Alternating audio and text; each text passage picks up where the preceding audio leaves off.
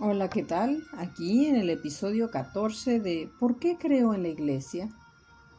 Los misterios de la infancia y de la vida oculta de Jesús es el tema. ¿Por qué Jesús tuvo que ser circuncidado? ¿Qué significa que los magos vinieran de Oriente a ver a Jesús? ¿Cuál fue la espada que atravesó el alma de María? ¿Y qué relación tiene la huida de los esclavos de Egipto con la huida de José, María y Jesús hacia Egipto? Para que Dios enviara a su Hijo a la tierra, debió preparar al mundo durante siglos, ya que sería el acontecimiento que diera inicio a su plan de salvación. Por eso en el Antiguo Testamento se lee cómo se hacían sacrificios de animales, entre ellos corderos, y este rito ya prefiguraba el verdadero sacrificio, el de Cristo, que después sería el cordero sacrificado para ofrecerse por nosotros.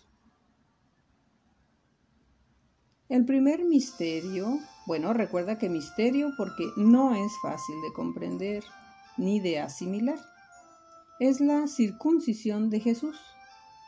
Circuncisión que consistía en cortar un poco de piel de su prepucio al octavo día de su nacimiento.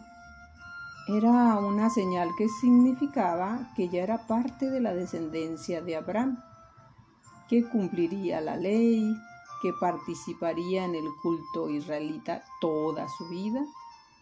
Podríamos decir que sería lo que ahora hacemos al llevar a los niños a bautizar, y en donde se adquiere el compromiso de guiarlos en la fe y cumplir con los mandamientos y sacramentos de la iglesia. Jesús nos da una gran lección de obediencia a los ritos de su religión, en este caso su religión judía cumple con la ley escrita y se somete a la obediencia de las tradiciones, ritos y costumbres de esta ley. Ah, pero ahora a nosotros nos cuesta tanto obedecer a la iglesia. Tenemos acceso a tanta información por los medios cibernéticos que formamos a nuestro propio criterio nuestra religión individual. Esto me conviene, lo cumplo esto no me conviene, no lo obedezco.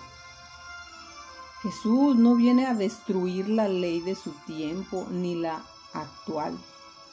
Lo dice claramente, no he venido a abolir la ley, sino a darle plenitud, o sea, cumplirla por amor y obediencia a su Padre Dios. Otro misterio es la Epifanía es la manifestación de Jesús como Mesías de Israel, Hijo de Dios y Salvador del mundo. Epifanía es la adoración a Jesús por unos magos venidos de Oriente. Los magos representan a todos aquellos que buscan esa luz de Dios, siguen sus señales y cuando encuentran a Jesucristo le ofrecen con alegría lo que tienen sobre todo su obediencia en las cosas de Dios. La estrella que iluminó y que guió a los magos viene a ser el Evangelio, que es anunciado en todas partes del mundo. Los reyes magos no eran judíos como José y María, venían de otras tierras lejanas de Oriente, Persia y Babilonia representan a todos los pueblos de la tierra que desde el paganismo, o sea, desde los que menos estaban cerca de Dios, los que no tenían religión alguna, y que han llegado a conocer el Evangelio, ya sea por la Biblia o por algún otro medio.